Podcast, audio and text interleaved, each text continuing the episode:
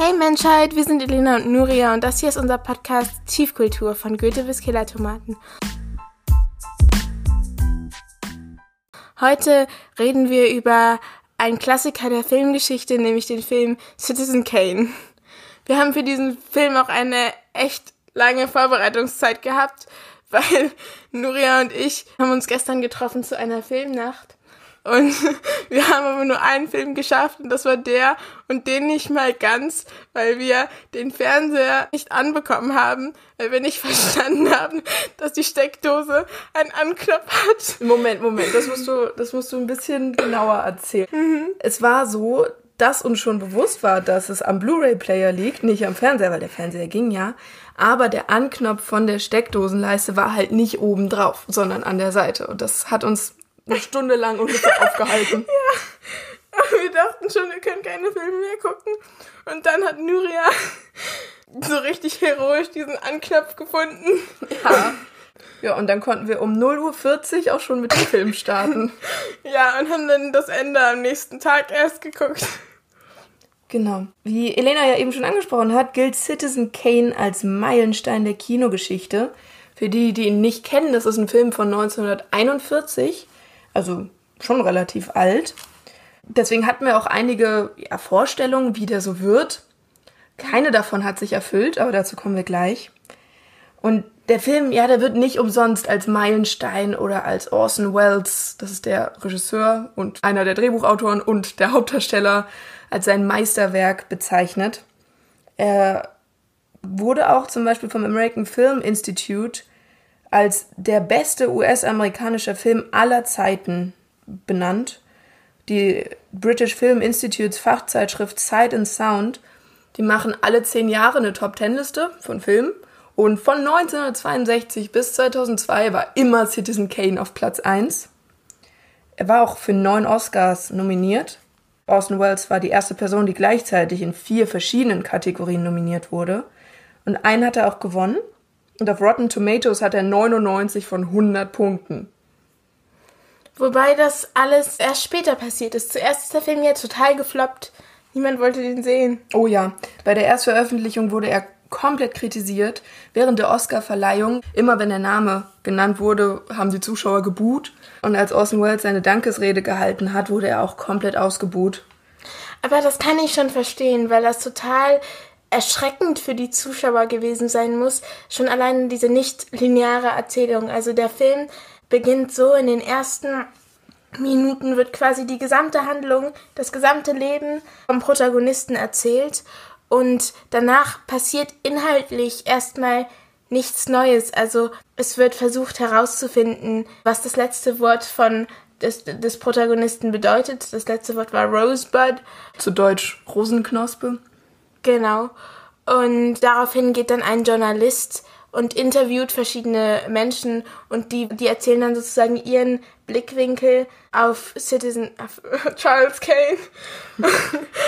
und genau, und so wird er halt beleuchtet, aber inhaltlich erfährt man alles eigentlich schon in den ersten zehn Minuten genau. des Films. Der Film startet mit einer Großaufnahme von Keynes, also Kane, ne, Citizen Kane, das ist der Protagonist, von seinem riesigen Schloss und er stirbt einfach direkt in der ersten Szene als alter Mann und sagt halt Rosebud, Rosenknospe.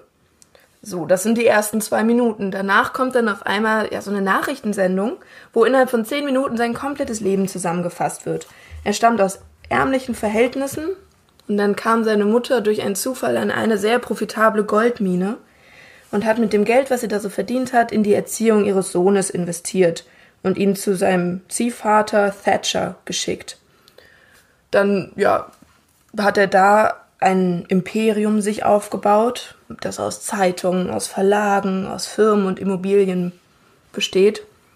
Und ist aber allgemein, also natürlich ist er mit so einem Imperium eine Person des öffentlichen Lebens, aber die Meinung der Gesellschaft ist sehr zwiegespalten über ihn. So, die Wochenschau endet dann und man ist als Zuschauer erstmal super verwirrt, weil man auf einmal in einem Raum voller Journalisten sitzt. Es stellt sich dann raus, dass das Ganze eine Probeaufführung war von Mitarbeitern der Wochenschau. Halt, weil Charles Kane gerade gestorben ist, ne, in seinen Ehren quasi so eine Zusammenfassung seines Lebens, eine Filmbiografie. Aber der Produzent findet, dass noch etwas fehlt. Das Ganze ist noch relativ trocken. Irgendein Aufhänger will er. Und dann beauftragt er Thompson, einen Journalisten, herauszufinden, was dieses letzte Wort Rosebud, Rosenknospe, bedeutet. Und daraufhin trifft er dann, also Thompson, der Journalist, verschiedene Menschen, die jeweils sehr wichtige Rollen in Kanes Leben gespielt haben. Und mit denen redet er dann jeweils und dann gibt es ganz viele Rückblenden, die das Leben von Kane, was wir ja schon kennen aus der Wochenschau, nochmal ganz detailliert erzählen. Das ist ganz interessant, weil die erste Szene, da ist erstmal so ein Sound und da steht No Trespassing. So eine ähnliche Szene gibt es übrigens auch in einem Hitchcock-Film. Das heißt, das ist auch ein Zitat, aber gleichzeitig ist dieses No Trespassing auch ein Verweis darauf, wie der Film in den nächsten zwei Stunden quasi ablaufen wird, weil er wird nämlich diese äh, verbotenen Sachen betreten im Sinne von, er wird äh, Sachen im Film ausprobieren, die man bis dahin nicht ausprobiert hat. Er wird halt eben so stilistische Mittel, die man bis dahin nicht eingesetzt hat. Es wird ein Film sein, der als Film auch ein Kunstwerk ist und nicht einfach nur ein abgefilmtes Theaterstück. Also Citizen Kane funktioniert wirklich nur als Film und nicht wie manch andere Filme zu der Zeit halt eben wie, wie ein Theaterstück quasi. Also da merkt man richtig, das ist ein Liebesbrief an den Film. Er hat zum Beispiel so Kamerafahrten inhaltlich genutzt, was man bis dahin nicht gemacht hat. Citizen Kane wird, wird nicht linear erzählt, sondern mit lauter Rückblenden. Das hat auch Nuria und mich total verwirrt, weil ich habe zwischendurch zu ihr gesagt, wenn du mir gesagt hättest, das ist ein total moderner Film und Schwarz-Weiß ist eigentlich nur ein Stilmittel, das hätte ich dir total geglaubt. Also der Film wirkt nicht wie ein Film aus den 1940ern. Er war auch der erste, der mit so Lichtstreifen oder Lichtsäulen gearbeitet hat, die dann den Raum heller machen und das mehr reflektieren. Und er hat auch Tiefenschärfe gehabt, also im ganzen Film. Das heißt, du hast bei jedem immer alles gesehen und manchmal sind mehrere Dinge gleichzeitig passiert. Also zum Beispiel wird Kane in die Abhut eines Vormundes Mr. Thatcher gegeben. Und diese Szene ist auch sehr äh, eindrucksvoll, weil man sieht quasi die Mutter und den Vater und Mr. Thatcher im Vordergrund verhandeln und man sieht, wie der Vater noch so Zweifel hat und die Mutter will aber, die sagt, das ist das Beste für meinen Sohn und gleichzeitig sieht man eben Charlie Kane hinten so im Hintergrund im Fenster spielen und mhm. da kriegt man sozusagen alle Informationen auf einmal. Ja, das ist also wirklich eine ganz eindrucksvolle Szene. Man hat quasi in der Mitte des Bilds, aber halt wirklich im Hintergrund ein Fenster in dem Raum. Und da ist dann der kleine Junge, der ist vielleicht acht, spielt mit seinem Schlitten im Schnee, total Spaß. Dann in der Mitte des Bildes quasi, also nicht Vordergrund, aber auch nicht Hintergrund, sondern halt in der Mitte, ist der Vater, der, ja, der hat nicht nur Zweifel, der will das nicht. Der versucht, sich irgendwie dagegen zu stemmen, mhm. sagt, das ist mein Sohn, habe ich hier gar kein Mitspracherecht. Und im Vordergrund dann halt die Mutter, die den Vertrag mit Thatcher nochmal durchgeht und über Geld und Finanzen redet. Ganz, ganz mhm. viele Ebenen gleichzeitig. Und auch dieses, was du vorhin angesprochen hast, dieses, die haben äh, alle verschiedene Meinungen über Charles Kane. Damit wird in dem Film auch gespielt, hatte ich so das Gefühl. Also so diese, diese, diesen Populismus der Medien, dass äh, nämlich seine Zeitschrift, in der er arbeitet, das ist eine Boulevardzeitschrift und Charles Kane versucht die ganze Zeit, die Massen zu lenken. Und gleichzeitig setzt er sich aber für die Arbeiterklasse ein. Und es wird auch in dem Film ganz eindeutig gezeigt, wie sozusagen, wie die Menschheit immer von den Medien und sowas gelenkt wird. Und das ist sehr interessant. Es gibt zum Beispiel ein Zitat in dem Film, darüber habe ich nochmal nachgedacht, da sagt er, ich stehe für die, also für die kleinen Menschen auf, damit sie nicht für sich selbst aufstehen. Das heißt nämlich, er hat, hat das gemacht, um sich selber zu bereichern. Also er steht für die auf, damit sie nicht selbst aufstehen, damit es keinen Aufstand gibt. Er macht sie sozusagen unmündig, er macht sie stumm, aber tut so, als wäre er auf ihrer Seite. Okay, so habe ich das gar nicht verstanden. Nee? Nee, irgendwie nicht. Also ich meine, zwischendurch ist er Kandidat für die Governorswahl und hält da eine Rede. Ist das in dem Zusammenhang? Nein, das sagt er später nochmal privat zu diesem seinen besten Freund. Aber das ist auch wieder ein Ding. Also seine Governorswahl, da kritisiert er ja auch, genau, er ist da ja Hauptaktionär bei der Zeitung, aber kritisiert das wieder beim Governor. Also als Governor kritisiert er das wieder. Die Zeitung. Oder was kritisiert er? Er sagt doch, also er ist Hauptaktionär bei den, also er macht damit ganz viel Geld, aber in der ja. Zeitung kritisiert er das wieder. Und da merkt man diese Ambivalenz zwischen bei ihm. Weißt du, ist es nie eindeutig, ob er jetzt gut ist oder schlecht. So, ja. Er macht schlechte Dinge, er ist Hauptaktionär bei der Zeitung und kritisiert in seiner eigenen Zeitung die Hauptaktionäre.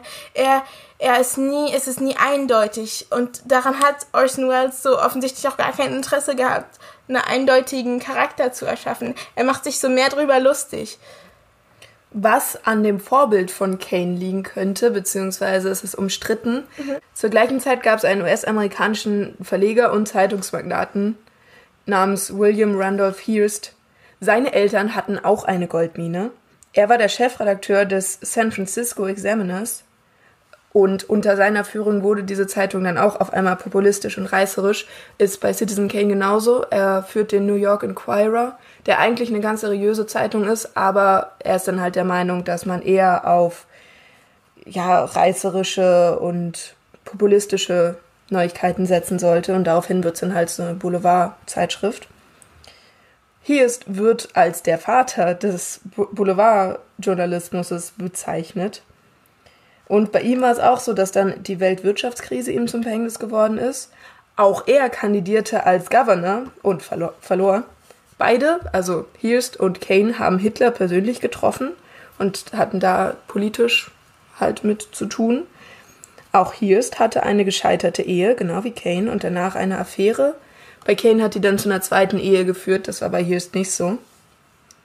Aber Wells, der Drehbuchautor, der Regisseur, der Hauptdarsteller, ne, der betont selber, dass Kane ganz, ganz viele Einflüsse und Inspirationen hatte. Unter anderem gibt es auch Parallelen zu ihm selber, weil Wells auch seine beiden Eltern sehr früh verloren hat und danach von einem Vormund großgezogen wurde. Der heißt, der hieß Maurice Bernstein. Bernstein ist im Film auch vorhanden, der Name, und dort ist es der Geschäftsführer. Und die einzige Person, die durchweg positiv dargestellt wird, also es sind doch biografische Elemente dann da mhm. zu finden. Und das Ende des Films ist im Endeffekt, beziehungsweise der Anfang des Films, der Tod von Kane, ist im Endeffekt auch autobiografisch, aber ungeplant, weil Wells im Alter auch verbittert gestorben ist, nachdem er sehr früh seinen großen Erfolg hatte, weil er Citizen Kane mit 25 veröffentlicht hat. Genauso alt wie Citizen Kane im Film auch ist. Genau. Hearst, also der Mensch im realen Leben, ne, der hat sich erkannt in dem Film überraschenderweise, ist ja auch voll unauffällig, hat dann versucht, die Produktion des Films zu stoppen aber Wells hatte von seinem Studio völlige kreative Freiheit garantiert bekommen, deswegen hat das nicht geklappt. Dann hat Hirst versucht, für 800.000 Dollar alle Negative des Films vor Veröffentlichung zu kaufen, um sie zu zerstören. Das hat auch nicht geklappt. Dann hat er eine riesige Medienkampagne gegen Wells gestartet, was ja funktioniert, weil Hirst der Eigentümer der, von vielen großen Zeitungen war. Und hat auch dafür gesorgt, dass in seinen Zeitungen nicht für diesen Film geworben wird. Und weil ihm das immer noch nicht genug war, hat er dann auch noch dafür gesorgt, dass alle Kinos, die den Film gezeigt haben, mit finanziellen Sanktionen belegt wurden. Das, das ist richtig krass. Ja, hm, hat auch im Endeffekt dem Film überhaupt nicht gut getan. Ja, deswegen er, ist er wahrscheinlich auch gefloppt. Ja.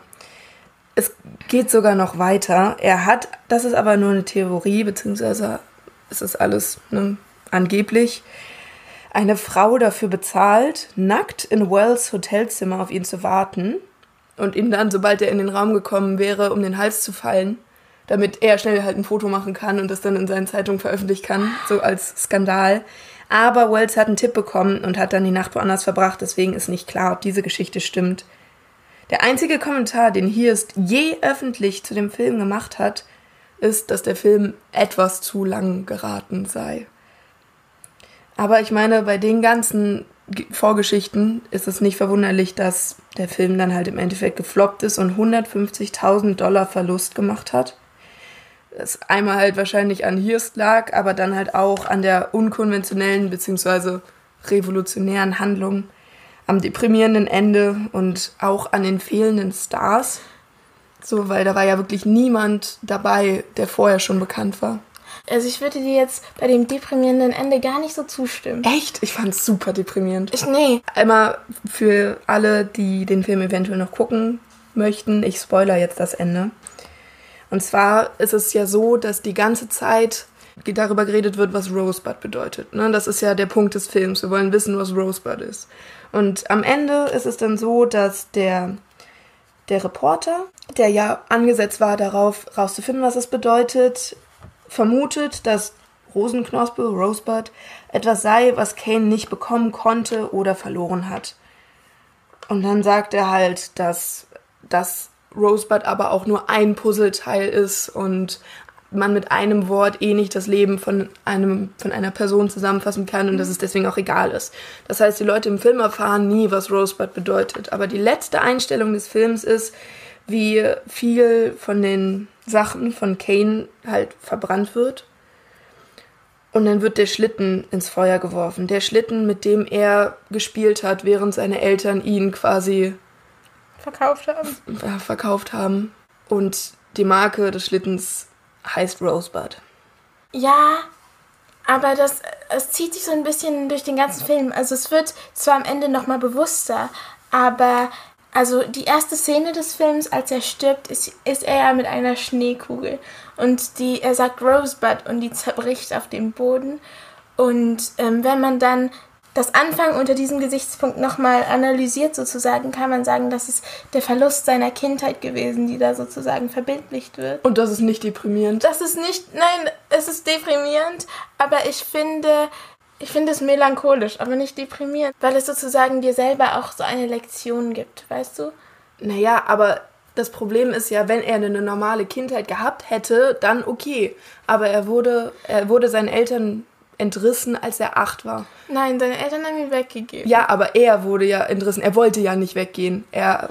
Das stimmt. Da gibt es auch eine ganz kurze Szene. Da sieht man, wie äh, Citizen, äh, wie Citizen Kane, wie Kane bei seinem, als er sozusagen Jugendlicher ist, bei seinem Ziehvater Weihnachten feiert und er bekommt einen neuen Schlitten, aber er ist darüber gar nicht so glücklich nee, eigentlich. Weil er eigentlich nur bei seinen Eltern sein wollte. Aber das kann man nicht so sagen, finde ich. Weil also ich glaube, das ist genau der Punkt des Films, weil du kannst nicht einfach sagen, wenn er jetzt eine glückliche Kindheit gehabt hätte, dann wäre das alles anders verlaufen. Nee, das sage ich auch nicht.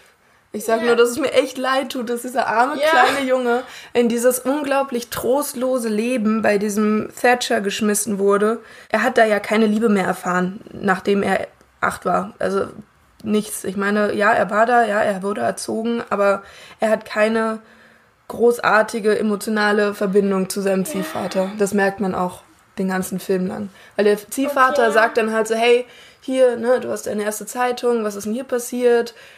Die Schlagzeilen sind ja voll reißerisch, das stimmt so doch gar nicht. Ja, diese Frau ist verschwunden, okay. Aber wer sagt, dass sie tot ist? Wer sagt, dass sie ermordet wurde? Ne? Und ja. Kane sagt okay, die ganze Zeit okay. so, ja, ist mir egal. Ja, okay. Aber, ja. Ja, okay, stimmt jetzt mit. das ist gut. Aber vielleicht noch mal zu dem Film. Er spielt die ganze Zeit, habe ich vorhin schon angesprochen, mit diesen Populationen der Massen. Also zum Beispiel Kane ist ja super erfolgreich mit seiner, mit seiner Zeitung. Und dann irgendwann löst sich das aber ab, weil dann das Radio quasi kommt und dann sieht man auch seine Verluste. Es wird dann immer davor gewarnt, dass sozusagen Medien auch manipulieren können, weil sogar die Wochenschau am Anfang will ja sozusagen einem Narrativ folgen. Die sagen ja, da fehlt irgendwas. Wir müssen jetzt herausfinden, was Rosebud bedeutet.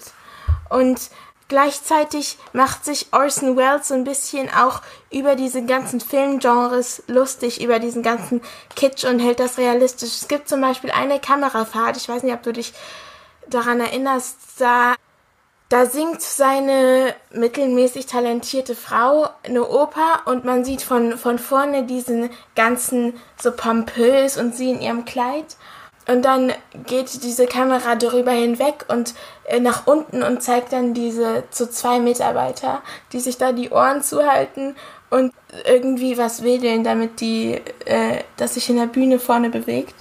Ja, doch, ja. Und ich glaube, das ist halt auch so das, dass man eben so diesem äußeren Schein nicht immer trauen kann. Ja. Stimmt, das ist auf jeden Fall eine der Messages des Films. Aber ich meine, dass Kane dann finanzielle Probleme bekommen hat, beziehungsweise was heißt Probleme? Er war immer noch reich, aber er war halt extrem ja. reich am Anfang. Er sagt einmal, ich könnte jeden Tag hier eine Million ausgeben und wäre in zwei, zwei Monaten immer noch Millionär. Irgendwie solche Sachen sagt er.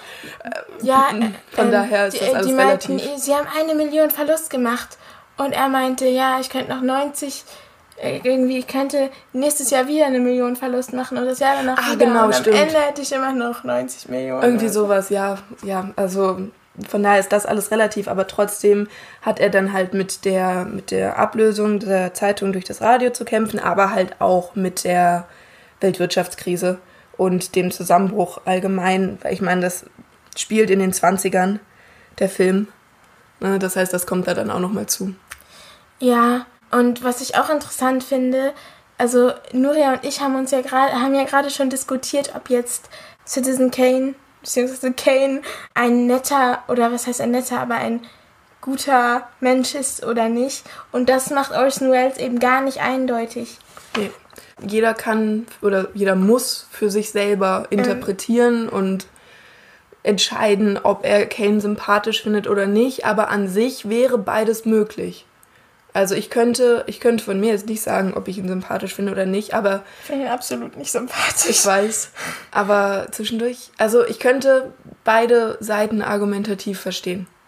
Und das ist halt auch so die, dieses, was Orson Welles hier parodieren wurde, denke ich, weil diese linearen erzählten Geschichten bis dahin auch immer ein, ein eindeutiges Porträt einer Person abgeben wollten. Und ich glaube, dagegen wollte er auch äh, rebellieren und da passt wieder diese Szene am Anfang, wo dann No Trespassing drauf steht. Und da merkt man, dass er hier doch alle Verbote perfekt überschritten hat und es trotzdem ein toller Film geworden ist. Wobei man dazu sagen muss, also diese viele Sachen, viele filmtechnische Sachen, wie zum Beispiel das mit den Perspektiven oder so, war er, da war er nicht der Erste, der es gemacht hat. Nein, aber er war der Erste, der es so eingesetzt hat, wie er es eingesetzt hat. Ja, fast. Also es gibt diese eine Perspektiventechnik, die wir noch nicht so ganz besprochen haben. Das ist ganz interessant. Den ganzen Film durch ist es so immer, wenn Kane im Bild ist oder generell so mächtigere, große Charaktere, dann filmt die Kamera so leicht von unten hoch und immer wenn es irgendwelche schwächeren Charaktere sind, wie zum Beispiel seine zweite Frau Susan, dann filmt sie so ein bisschen von oben runter, was halt diesen, diesen Eindruck nochmal verstärkt. Und das kommt nicht von Wells, sondern von John Ford. Der hat, ich glaube, zwei, drei Jahre vorher einen Film gemacht namens Stagecoach. Und Wells hat, während er Citizen Kane gemacht hat, mindestens, beziehungsweise ungefähr 40 Mal diesen Film gesehen.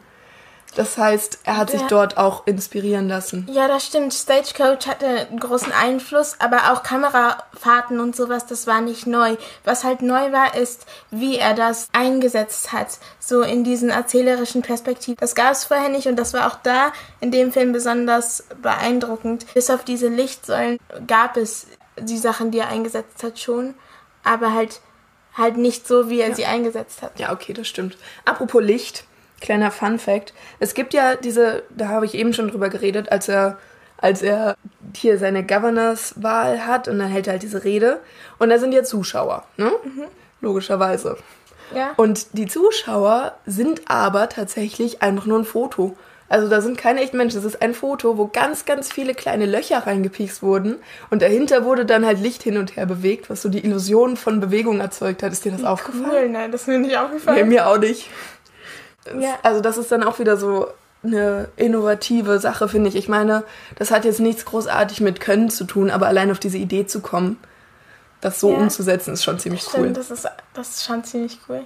Ah, die Perspektive vom Journalisten ist noch super interessant, weil man den Journalisten quasi nie von vorne zu Gesicht bekommt. Also man sieht fast nie sein Gesicht.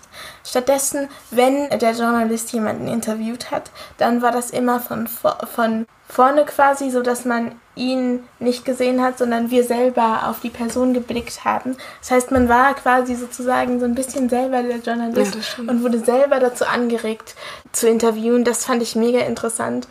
Also das habe ich gar nicht erwartet. Der Film, der Film war mir ein bisschen zu modern, muss ich Ja, sagen. das war total, aber das ist genau das, was ich meine. Wir haben ja, wir hatten halt so ein bisschen Vorurteile, ne? Weil wenn man einen Film guckt, der jetzt 80 Jahre alt ist, dann, ja, dann erwartet man gewisse Dinge oder man erwartet eben gewisse Dinge nicht. Aber genau das ist ja das, was uns so überrascht hat, weil der Film technisch und vom Plot her absolut von heute hätte sein können, wenn er nicht schwarz-weiß wäre. Ja, genau.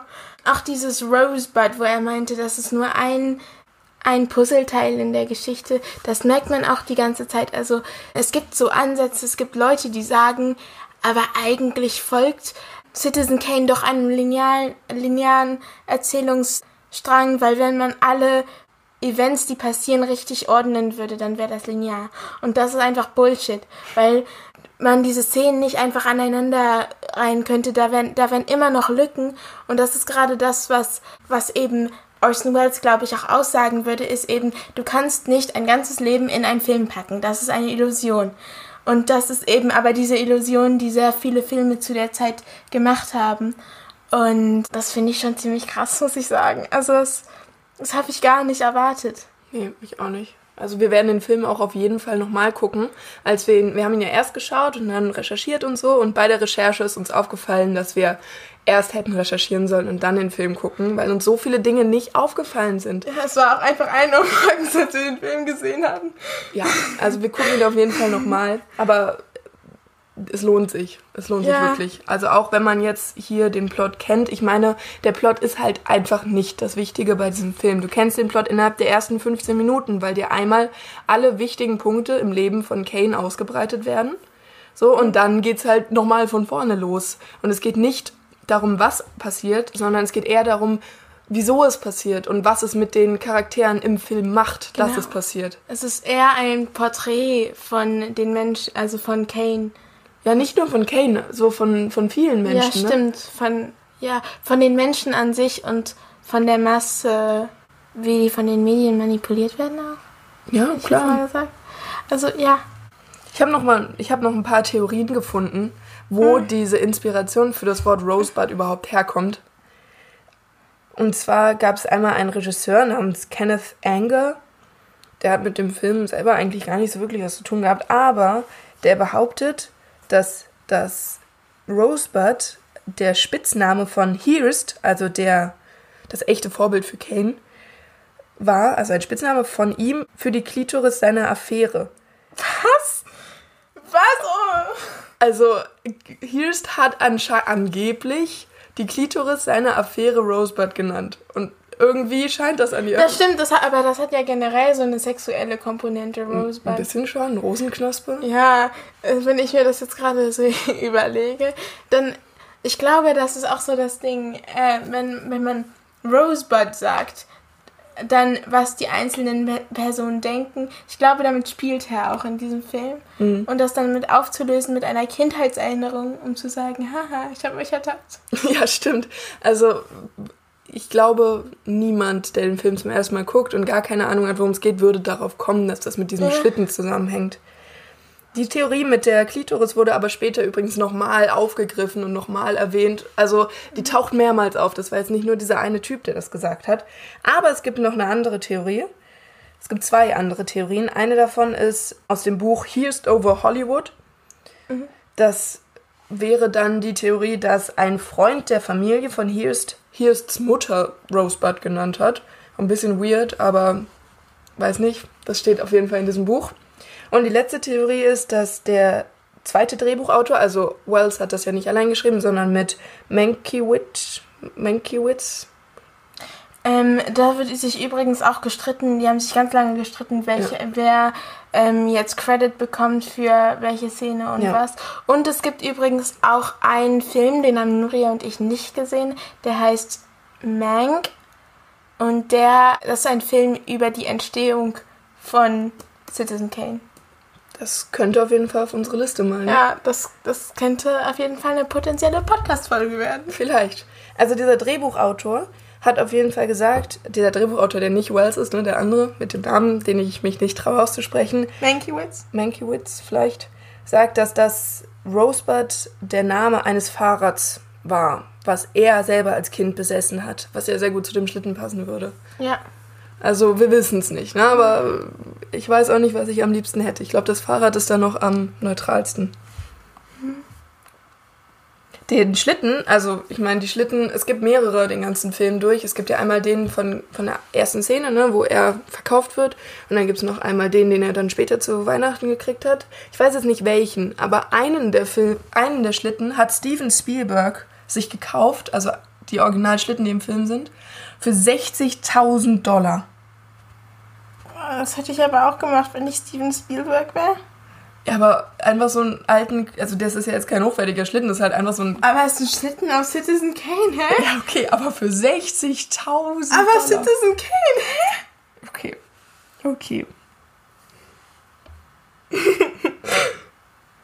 also, dass Citizen Kane langfristig viel Effekt auf die Kinogeschichte hatte, merkt man natürlich einmal an den ganzen Techniksachen, die wir eben schon erzählt haben, aber es gibt auch so unglaublich viele Anspielungen auf Citizen Kane in anderen Filmen und Serien und so.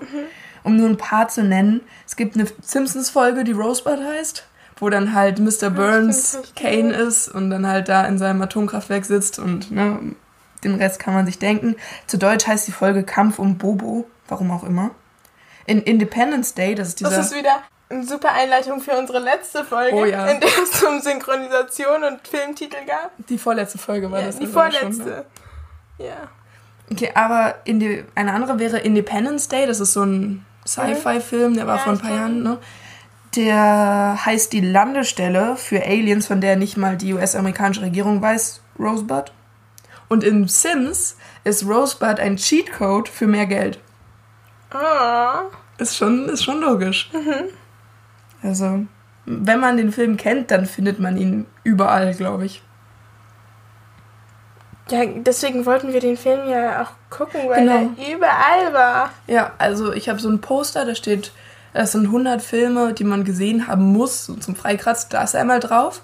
Aber auch bei anderen Sachen, wir haben neulich Ed Wood geguckt, das ist ein Film über Ed Wood.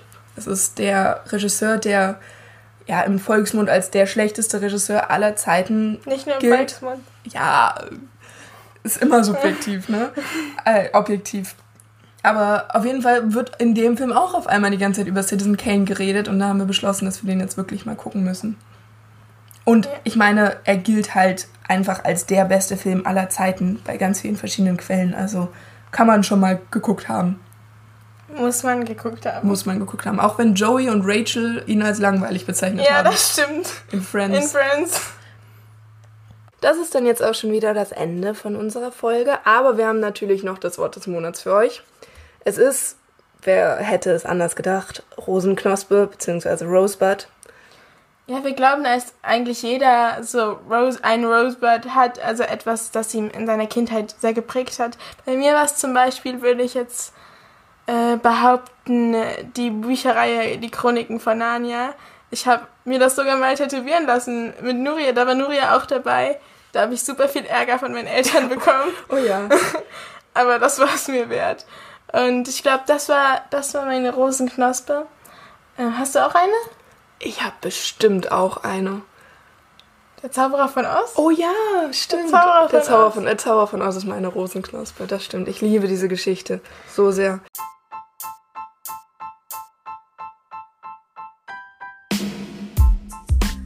Was ist denn eure Rosenknospe? Wollt ihr uns das nicht sagen? Rosenknospe.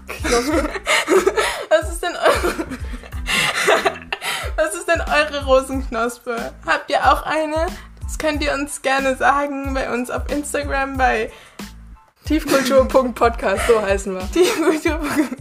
Tiefkultur.podcast, bei Twitter auf Tiefkulturk und ihr könnt uns auch immer eine Sprachnachricht schicken. Uns würde das super interessieren und es wäre bestimmt super interessant so zu diskutieren. Vielleicht können wir ja mal auch eine Folge draus machen. Mal gucken. Bis zum nächsten Mal. Ciao!